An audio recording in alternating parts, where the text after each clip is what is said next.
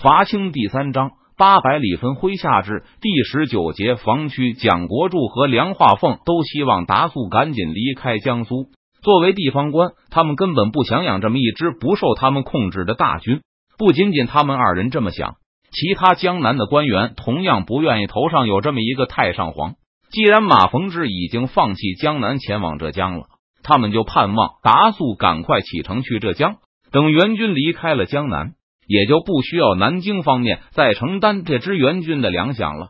与南京方面不同，浙江目前省城告急，倒是希望达素前去增援。在两边的合力劝说下，达素也很快下定决心，向北京奏报江南已经稳定，请求朝廷批准他前去增援杭州。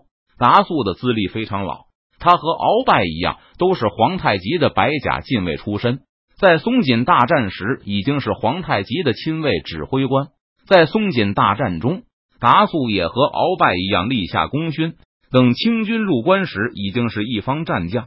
在清廷镇压江乡叛乱的历次战役中，达素又屡次立下功劳，深得清廷信任赏识。离开北京前，达素已经是顺治御林军的统领。得知郑成功威胁南京后，顺治一边准备亲征。一边就派出猛将达素立刻南下，希望他能力挽狂澜。在起草给清廷的奏章时，达素也有些犹豫。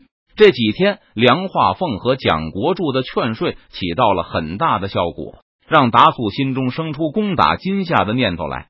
虽然这十余年来，郑成功在福建大小数十仗，屡次以少胜多击败清军，但那些毕竟都是露营。作为一个满洲人。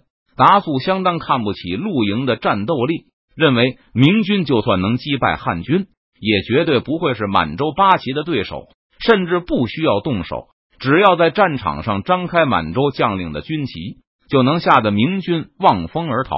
有这种念头的，并不止达素一个人。当初倪看就是这样认为，在衡阳之战中见到李定国诈败，就毫无提防的发起追击，被李定国轻易消灭。从那以后，包括达素在内的满洲将领承认李定国与众不同，但对其他明军将领的蔑视依旧。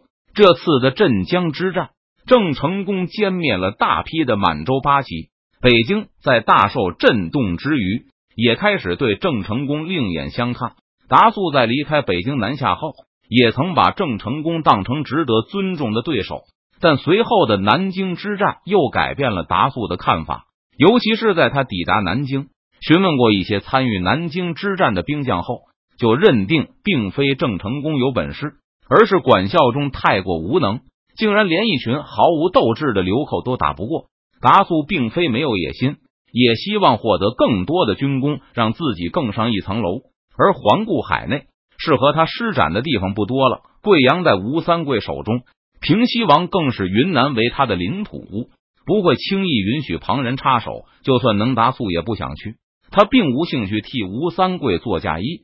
四川的邓明虽然名声鹊起，但是奎东还是太遥远了。达素也知道，从下游佯攻三峡的难度极大，而且需要东南提供大量的船只和补给，这些南京一时间肯定凑不出来。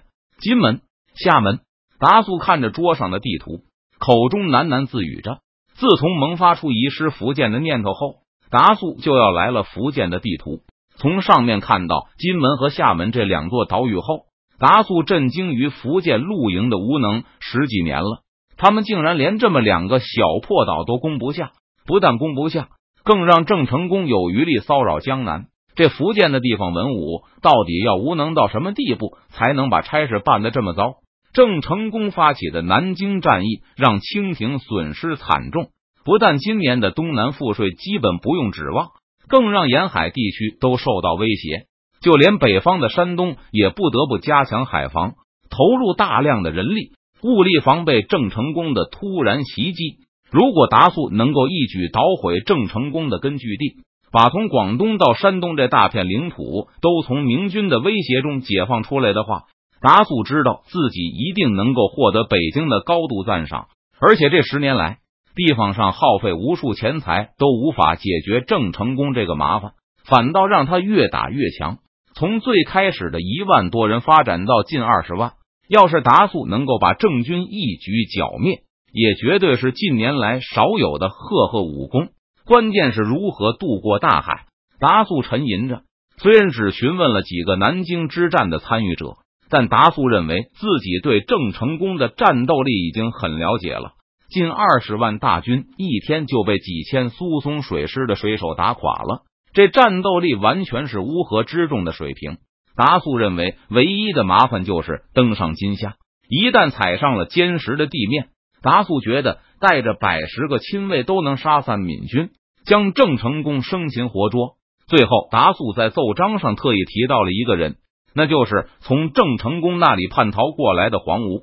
达素邀清廷把这个人派到他军中。黄吴也是闽人，曾经替郑义驻守金夏，应该对当地水文很熟悉。除了黄吴以外，其他郑军的叛徒达素也希望清廷能够尽可能多的给他派来，比如刚投奔清廷不久的施琅。有了这些人带路，再加上福建的水师，达素觉得登上金夏的问题应该不大。只要登陆成功，就再也没有需要担心的了。钟祥、邓明并不打算立刻放弃湖北的领地，这里有不少人口，而且还有大片的耕地，可以支持数万明军所需。不过，明军虽然兴盛，但清廷仍然具有绝对的优势。如果清廷大举反扑的话，邓明并不打算和清廷硬碰硬，而是打算视情况退向夷陵、古城等地，并尽量搬迁湖北人口充实根据地。得知邓明有意坚守湖北领地后，卫士中最兴奋的就是赵天霸，极力向邓明表示，他绝对不是匹夫之勇，同样拥有过人的统帅才能。赵天霸试图说服邓明交给他一半兵马，由他来镇守荆州。先生可知道赵千户和我们说什么了吗？李兴汉和任堂一起赶来邓明营中，说什么了？邓明一看二人的表情，就知道他们是来打小报告的，于是就满足了他们的愿望。赵千户说：“当年关二爷都没能守住荆州，可见这地方非要派良将把守不可。”李兴汉兴奋了起来。赵天霸一贯目无鱼子，最近几天总在众卫士面前自吹自擂，他是荆州守将的最佳人选，摆出一副邓明座前首席大将的模样。这种目中无人的姿态，让其他卫士心里都有些不痛快。赵千户还说，若是他镇守此地，不但要把江陵守得固若金汤，还要兼顾襄阳，让全天下人都知道他的才能不在关二爷之下。可是提督有言：江陵可守则守，不可守则应保护百姓。徐徐退往川中，任堂轻轻一摇手中的扇子，军务不繁忙时，任堂就会脱去盔甲，换上一身文人士子的打扮。等李兴汉说完后，任堂就用不急不缓的语气开始给赵天霸拆台。先不提赵千户从来没有统领过大军这件事，就算他有点本领。但心里存着要扬名天下的心思，恐怕将来不会按照提督的筹划来办，会耽误了提督的大事啊！嫩邓明本来并不打算让这军和自己沿途招募的人留守湖北，但这几天经不住赵天霸反复在耳边啰嗦，心意开始发生动摇，已经在考虑留下一点部队，让自己的某个卫士统领，锻炼一下手下的统帅才能。但听万里星汉和任堂的小报告后，邓明感觉赵天霸确实不太适合这个位置，就是让他和其他奎东将领一起留在荆州也危险。邓明垂手思考的时候，任堂和李兴汉一直仔细的观察着邓明的表情，发现邓明流露出赞同之色后，李兴汉不禁心中大喜。赵千户确实不适合留守荆州。邓明点了点头，还有。他这个骄傲的脾气得改改。正是骄傲就容易大意吗？当年关二爷那么大的本事，最后也是大意失荆州。李兴汉闻言更加兴奋，提醒邓明道：“当初若是先主流赵子龙把守荆州，关闭人堂，轻轻咳嗽了一声。李兴汉闻声马上对自己的发言进行修改：当初先主流赵子龙和诸葛孔明在荆州，才是万无一失之策。”可惜啊，可惜！后来先主把子龙调去川中了，以致荆州有失。邓明感觉李兴汉好像话里有话，就狐疑的向他看过去。见状，李兴汉把胸脯挺得更直了，口中则继续说道：“赵子龙胆大心细，勇武过人，而且谦虚谨慎，实在是把守荆州的最佳人选。”听李兴汉喋喋不休的说了一会儿，邓明突然恍然大悟，猛然记起李兴汉好像被胡广的歌女封。为什么赵子龙转世，还有诸葛孔明，只有留下一文一武，同心协力，才能保得荆州安全？不然，光是赵子龙一人，恐怕是独木难支大树。任堂听了一会儿后，也开始在边上插话：“正是，正是。”李兴汉急忙表示同意。听到李兴汉的赞同声后，任堂也露出微笑，又轻轻的摇起了扇子。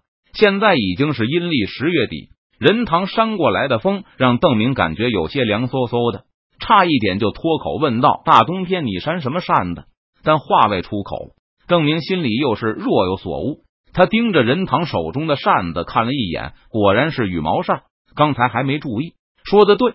邓明点头道：“情况已经很明显了。”若是把这两个人留下的话，他们一样不会老是服从邓明的战略安排。不过我不是刘备，我不打算死守荆州，不需要江陵稳如泰山。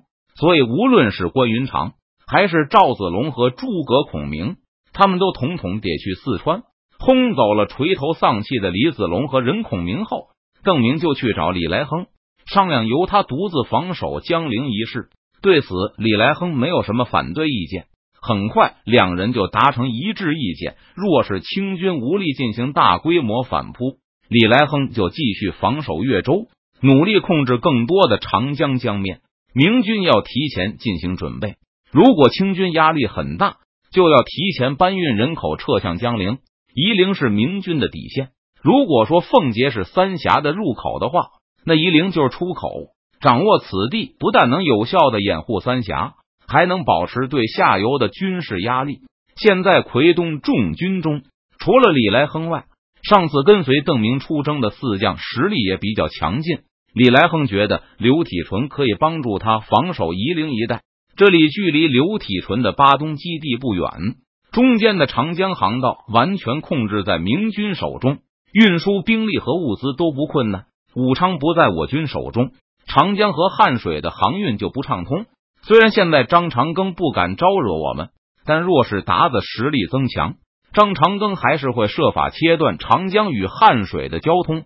李来亨表示，他无法兼顾长江流域与汉水流域的防守，云阳、武城、襄阳乃至钟祥都需要另外派人负责。相比刘体纯、元宗帝的距离稍远，但也可以比较方便的支援长江流域。不过，刘体纯加上李来亨实力已经足够强大，不太需要元宗帝参与。而从大昌到汉水流域非常麻烦，除非元宗帝把基地搬出来，否则很难支援汉水上游的作战。因此，邓明就考虑让元宗帝充当奉节的后进，不参与下游的攻防。至于汉水流域，郝将军和贺将军不是快到了吗？到时候交给他们便是。得知邓明返回后。贺真和郝瑶琪都赶来钟祥见他，看起来也就是这一两天就能抵达。果然，第二天邓明就见到了贺真。虽然大宁距离钟祥更远，但贺真一直时刻关注长江下游的动静。受到邓明退出南京的消息后，贺真就立刻带着亲卫动身出发。途径防线的时候，郝瑶琪还因为没有收到准确消息而没有出发。贺真也没有在郝瑶琪的基地停留等待。而是马不停蹄的赶路，结果比郝瑶琪还先赶到钟祥。李来亨的部队之前就一直向越州、江陵转移，先走的以女营和府兵为主。现在留在钟祥城边的是李来亨比较精锐的一部分军队。贺真走到城边后，并没有立刻进来，而是先在李来亨城外的军营中转悠了一圈，看到兴山军穿着漂亮的棉衣，拿着崭新的武器。进城后，贺真又在衙门旁见到了李来亨的一个军营。这批士兵的盔甲一看就是制作精良的上品。站在营门前的士兵举着高高的长枪，腰间的刀鞘也都是上过漆的。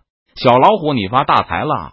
见面后，贺真脸上全是掩饰不住的羡慕。这一趟南京走的，啧啧，包袱全装满了啊，全靠提督运筹。李来亨笑呵呵的说道。关于武昌的交易，他没有透露丝毫的口风。贺真翻来覆去的想打探李来亨到底都捞到了多少东西。本来他以为这根本不会费多少心思，只要自己旁敲侧击的一问，李来亨就会竹筒倒豆子一般的统统交代出来。但出乎贺真意料的是，李来亨今天居然与他打起了马虎眼，哼哼哈哈的，就是不肯吐出个实际数字。贺真从来没有见过。也绝没有想到李来亨竟然会有这样的心眼和表现，又惊又怒之下，就开始直截了当的询问具体数目。这个等会儿再说。李来亨说道：“今天提督还有要事和贺叔父商议。”邓明点点头，把话题接了过去。听说邓明打算稳固襄阳一带的统治后，贺真马上拍着胸脯表示，他愿意替邓明承担这个重任，更表示他明军就可以派人去大宁。把军队和家属统统接出来，在大宁那个鬼地方待了太多年了，可算能出来换口气了。贺将军莫急，邓明连忙按住兴奋的贺真，告诉对方自己并没有守土不失的打算，而是打算见机行事。听邓明说明白原委后，贺真的好心情散去了不少。邓明明确表示自己要率军回四川，未来一段时间，邓明的重心也还会在四川。而且邓明告诉贺真，这次南京之战，这军和闽军损失都很大，短期内也不太可能再组织一场同样规模的攻势，因此清廷能够有余力向湖广发起反攻。但贺真转念一想，觉得这样也总比继续窝在大明好，至少驻守襄阳的时候还可以收税，同时征兵扩军。反正邓明已经明可以根据情况放弃襄阳。那到时候，贺真也可以光明正大的撤退，不必担心因为保存实力而受到邓明的责怪。想到这里，贺真又高兴起来，再次请缨由他来防守襄阳。不过，他希望邓明同意把大明老巢交给他儿子贺道宁镇守，不要另外派驻守将。这个要求，邓明根本不可能不答应。贺真当面询问一声，就是为了表示他对邓明的尊敬。在接受了对方递上来的敬意后。邓明就当面许可了贺真的请求，答应会去和文安之说一声，为贺道宁讨一个适合的身份官职。这个要求，文安之也不可能不同意。贺真答应守襄阳，也比较符合邓明的愿望。有贺真分担一部分防守压力，郝瑶旗的兵力也不会被摊得太薄。这样，邓明就可以放心的把云阳和古城交给郝瑶旗。这两座城市可以和郝瑶旗现有的领土连成一片。比较便于郝瑶旗控制。讨论完领土住房问题后，贺真又旧话重提，问起李来亨的收获问题。李来亨实在躲不过，只好含糊其辞的说了点大概。听说李来亨获得了数目不详的大量军资后，贺真就嚷嚷要他让一些给自己。见李来亨不肯，贺真就要邓明主持公道，提督把这么一大片领土交给末将防守。末将总要添些武器。盔甲才是。虎帅若是不让，末将去哪里寻？提督，你说是也不是？这是贺将军和李将军的事，我没地方插嘴。邓明急忙躲开，我还有事，先告辞了。邓明逃走后，贺真无可奈何，只好认栽。我拿东西换还不行吗？公平交易，好吧。李来亨变魔术一样的掏出了个算盘，在目瞪口呆的贺真面前坐好。熟练的把双手摆在上面，这才抬起头问道：“贺叔父都要什么？要多少？”小老虎学坏了。离开钟祥衙门后，贺真仰天长叹。